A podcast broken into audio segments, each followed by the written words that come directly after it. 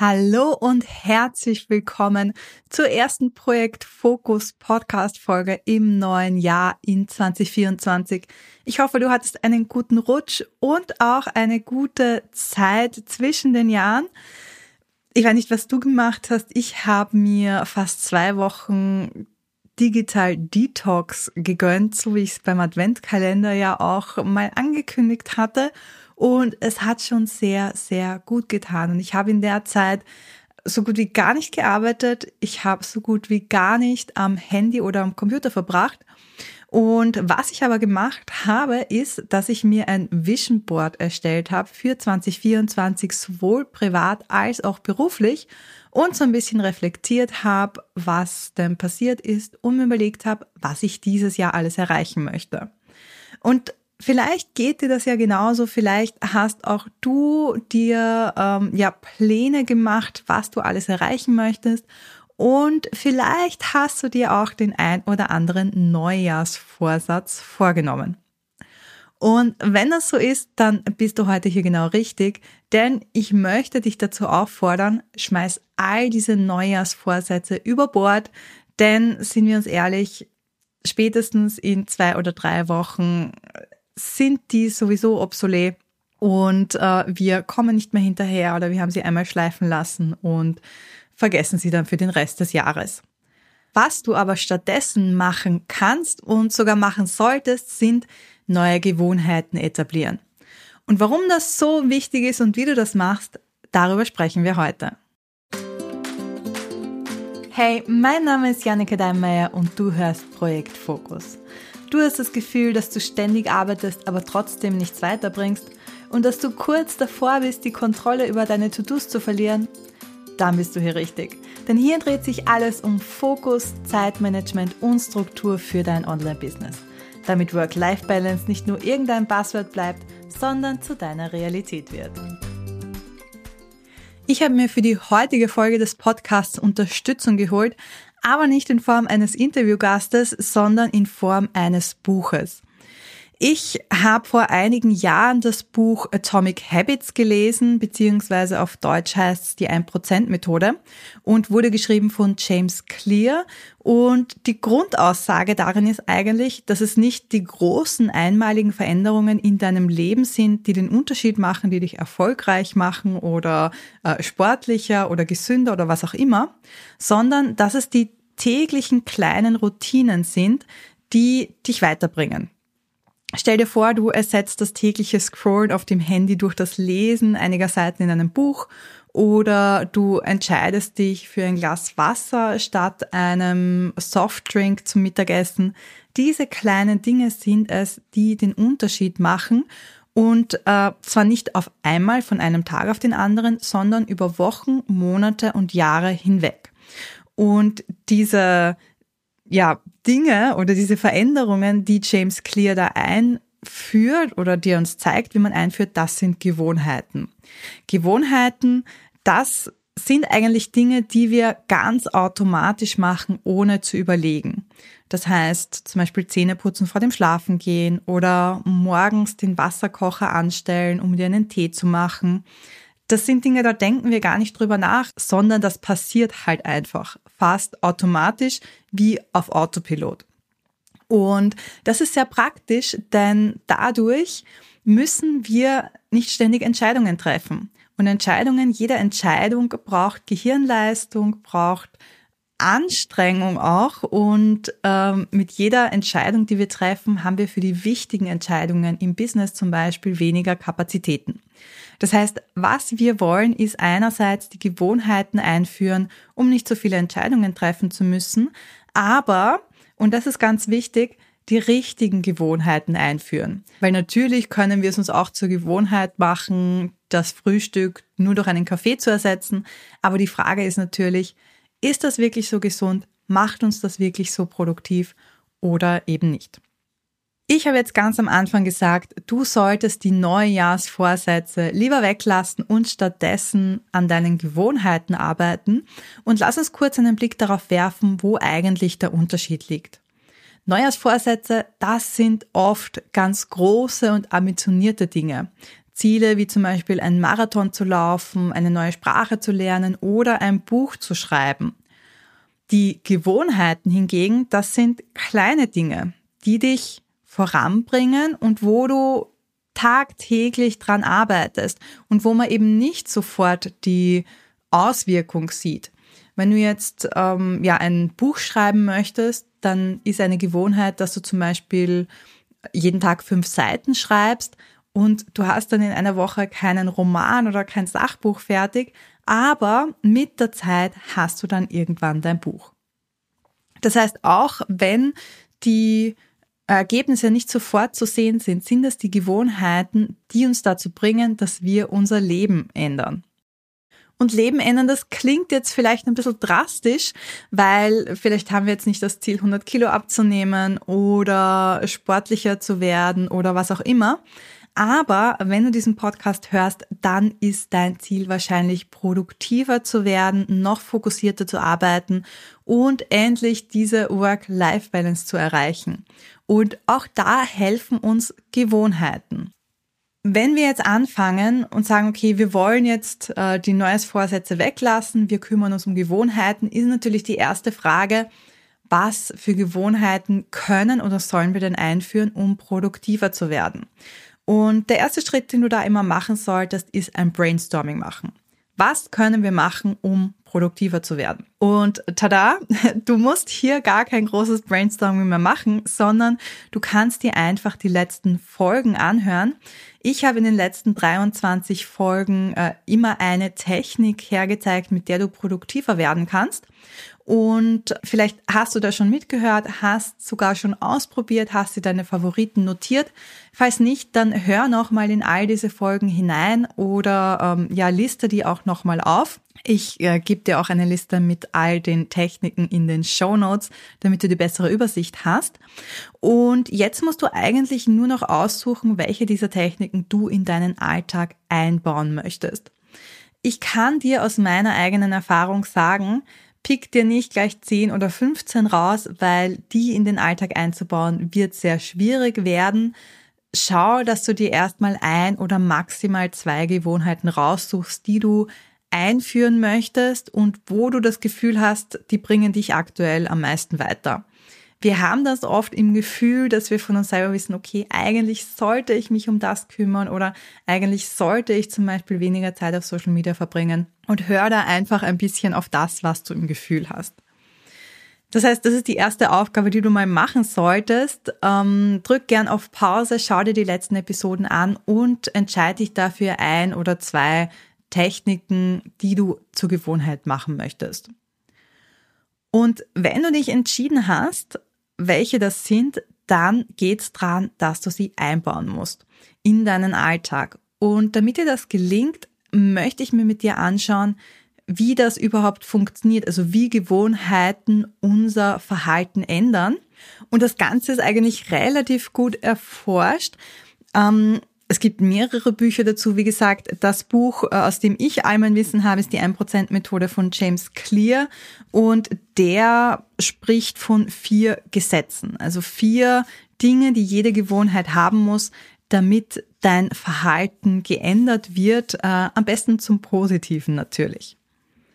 Und zwar ist es so, dass eine Gewohnheit immer mit einem Auslöser beginnt, also einem spezifischen Reiz, zum Beispiel, dass du einen dunklen Raum betrittst. Das löst dann ein Verlangen aus, dass du etwas verändern möchtest. Zum Beispiel, dass du etwas sehen möchtest. Und dann folgt die sogenannte Antwort, also die konkrete Reaktion, in unserem Fall das Betätigen des Lichtschalters, damit dann der letzte Schritt eintritt, das eigentliche Ziel der Gewohnheit, nämlich die Belohnung. In unserem Beispiel ist die Belohnung, dass wir nicht mehr im Dunkeln stehen, sondern etwas sehen. Das heißt, jede Gewohnheit hat einen Auslöser, das Verlangen, die Reaktion und die Belohnung. Und diese vier Punkte, die wollen wir uns jetzt ein bisschen genauer anschauen. Und wir starten mit dem Auslöser. Jede Gewohnheit beginnt immer mit einem Hinweis, mit einem Signal, das dein Gehirn dazu bringt, in den Automatikmodus zu wechseln. Und dieser Auslöser muss unübersehbar sein. Bei dem Beispiel mit dem Lichtschalter ist es so ganz eindeutig, wir gehen in einen Raum und es ist pechschwarz, das ist unser Auslöser. Das heißt, wir können gar nicht anders als zu handeln, als den Lichtschalter zu betätigen. Nicht immer haben wir einen Lichtschalter, den es sowieso schon gibt. Manchmal müssen wir uns unsere Auslöser auch selber schaffen im Prinzip. Gerade beim Thema Produktivität ist es so, dass wir ähm, ja selber dafür sorgen müssen, dass wir produktiv werden können. Schau, dass du deine Umgebung so gestaltest, dass sie dich ständig daran erinnert, dass du produktiv sein möchtest. Also schau, dass du zum Beispiel jedes Mal vor deinem, ähm, also wenn du vor dem PC sitzt, eine Liste mit deinen Aufgaben hast, dass dein Projektmanagement-Tool vielleicht immer geöffnet ist, damit du immer weißt, was zu tun ist. Oder noch ein anderes Beispiel, bleiben wir dabei, dass du sagst, du möchtest ein Buch schreiben, dann schau, dass du dein äh, Schreibprogramm immer sofort geöffnet hast, wenn du dich vor dem PC setzt. Also schau, dass du es dir so einfach wie möglich machst, einen Auslöser zu haben, der dich daran erinnert, dass du etwas machen möchtest. Das nächste ist dann das Verlangen. Und das Verlangen ist etwas, was dich dazu bringt, eine Gewohnheit auszuführen. Es ist das Gefühl der Befriedigung, das du erhältst und äh, wo du sagst, ja, ich bin so stolz auf mich, dass ich das gemacht habe, ich bin so glücklich. Und ähm, um dieses Verlangen nach einer neuen Gewohnheit zu steigern, musst du versuchen, sie so angenehm wie möglich zu machen. Um jetzt das Verlangen nach produktivem Arbeiten zu steigern, könntest du zum Beispiel dafür sorgen, dass die Arbeit selbst ähm, ja lohnenswerter wird oder dass du einfach lieber arbeitest. Du könntest zum Beispiel deinen Arbeitsplatz schön gestalten, dein Büro irgendwie schön herrichten. Oder wenn wir als zweites Beispiel beim Thema Buchschreiben bleiben, dann könntest du zum Beispiel während des Schreibens immer deine Lieblingsmusik aufdrehen oder nur wenn du an deinem Buch schreibst, dann ähm, ja, gönnst du dir ein bestimmtes Getränk oder einen bestimmten Snack oder was auch immer. Das heißt, die Aktivität so zu verknüpfen, dass es dir auch wirklich Spaß macht, an dieser Gewohnheit zu arbeiten. Der dritte Teil ist dann Reaktion. Und die Reaktion ist die eigentliche Gewohnheit, also das, was du ausführst. Und um eine neue Gewohnheit etablieren zu können, sollst du sie so einfach wie möglich machen. Ich habe am Anfang schon gesagt, Gewohnheiten sind etwas Kleines und jetzt nicht das Riesengroße. Deshalb ist es wichtig, dass du Aufgaben, Gewohnheiten in kleine, handhabbare Teile zerlegst. Wenn du zum Beispiel ein großes Projekt hast, dann unterteile es in kleine Aufgaben und setze dir das Ziel, jeden Tag ein oder zwei davon zu erledigen. Oder wenn du eben auch äh, ein, einen Roman schreiben möchtest, dann könntest du dir vornehmen, nicht jeden Tag äh, zu sagen, ich arbeite jetzt an dem Roman, sondern zu sagen, ich arbeite jeden Tag an fünf Seiten für den Roman. Das sind so diese kleinen Teile, die machbar sind, die du schaffst. Und am Ende des Jahres zum Beispiel summiert sich das und du hast dann eben dein großes Ergebnis. Aber dadurch, dass es eben so kleinschwellig ist, kannst du relativ einfach damit starten und erleichtert es dir erstmal in den Arbeitsfluss zu kommen. Und der letzte, der vierte Teil von Gewohnheiten, die uns helfen, äh, Gewohnheiten zu etablieren, ist die Belohnung. Und die Belohnung ist das, was dir dein Gehirn gibt, um dich daran zu erinnern, dass es sich lohnt, diese Aktivität wieder zu tun. Und deshalb ist es wichtig, dass du dich für neue Gewohnheiten, also wenn du sie tust, dass du dich auch dafür belohnst. Du könntest zum Beispiel jedes Mal, wenn du die fünf Seiten an deinem Buch geschrieben hast, als Belohnung ähm, ein Stück Schokolade essen oder äh, eine Runde spazieren gehen.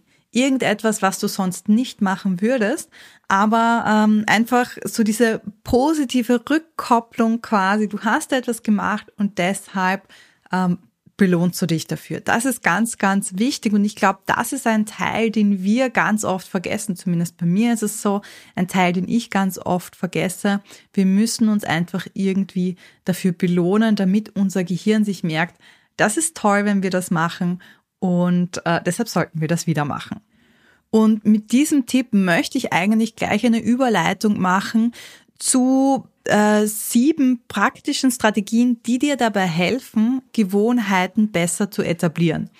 Und das erste, was da eben gleich vorkommt, ist, dass du für sofortige Befriedigung sorgst.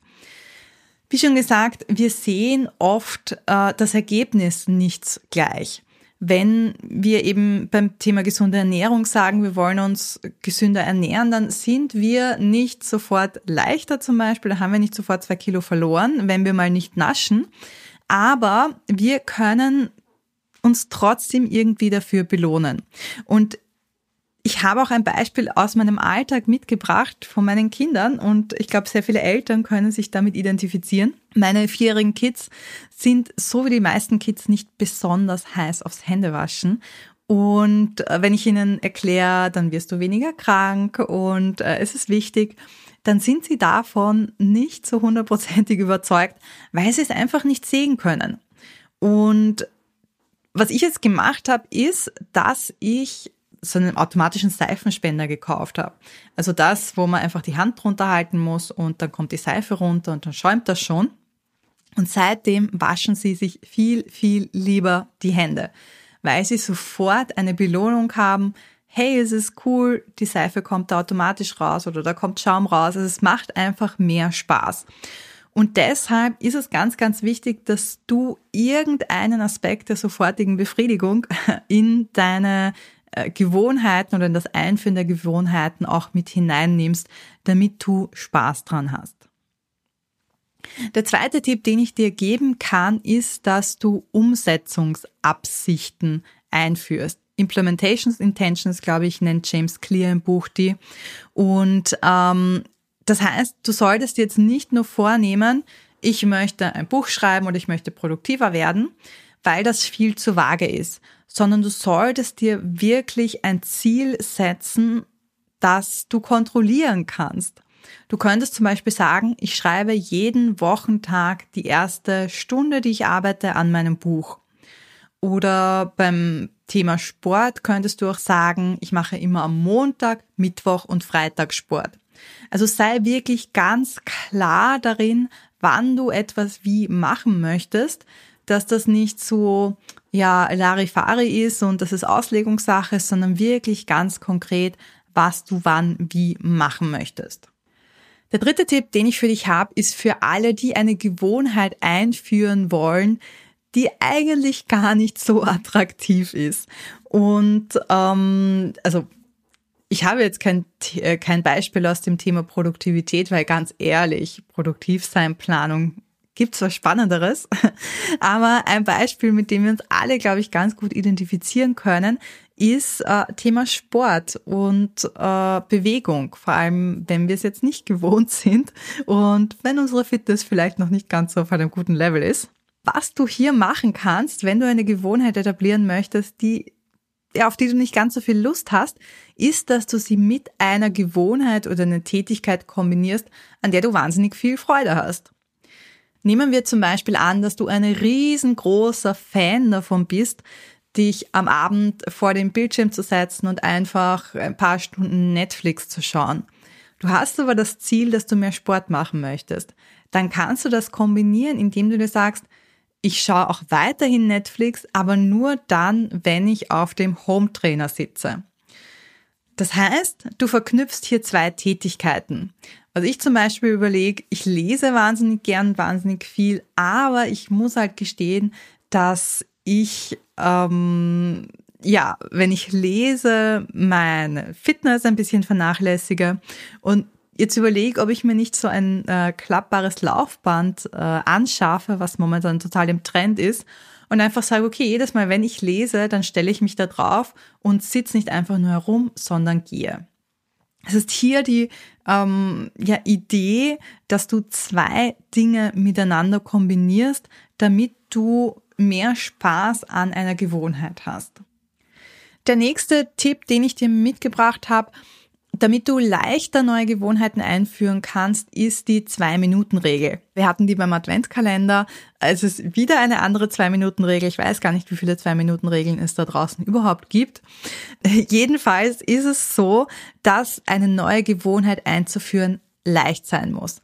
Es muss einfach sein, dass du mal anfängst, wenn du jetzt äh, wahnsinnig viel Vorbereitungen immer brauchst, um etwas zu machen, dann wirst du diese Gewohnheit auch nicht durchhalten. Das heißt, schau, dass du die Gewohnheit wirklich so runterbrichst, dass es einfach ist, sie umzusetzen. Wenn du dir zum Beispiel für 2024 vorgenommen hast, dass du mehr Businessbücher lesen möchtest, dann nimm dir nicht gleich vor, in jeder Woche ein Buch zu lesen, weil das ist zwar vielleicht ein cooles Ziel, aber tatsächlich eher unrealistisch, wenn du bisher überhaupt nicht gelesen hast, sondern nimm dir erstmal vor, jeden Tag fünf Seiten zu lesen. Fünf Seiten, das ist etwas, was man schaffen kann. Von mir aus können es auch nur zwei Seiten sein, aber einfach mal ähm, ja anzufangen und ähm, diese kleinen Schritte, diese kleinen Vorstöße in die richtige Richtung, das sind sowas wie Türöffner, die dich vielleicht dazu bewegen, weiterzumachen. Vielleicht sitzt du dann da und denkst dir, okay, fünf Seiten, ähm, das war jetzt so kurz, ich möchte wissen, wie es weitergeht. Und ähm, mit der Zeit hast du dich dran gewöhnt zu lesen oder hast du diese Gewohnheit auch eingeführt und du musst gar nicht mehr arg drüber nachdenken und nicht denken, oh Gott, jetzt muss ich mich schon wieder hinsetzen, sondern dann passiert es eben automatisch, dass du dich hinsetzt und äh, dann wirst du dein Ziel auch sehr viel leichter erreichen. Das fünfte, der fünfte Tipp ist, glaube ich, mein absolut heißester Tipp. Also äh, das macht es mir am aller einfachsten, eine neue Gewohnheit einzuführen. Und ähm, ja, sie soll einfach sein und sie soll Spaß machen und das alles. Aber all diese Dinge, die ich jetzt erzählt habe, haben mir zumindest allein noch nicht geholfen.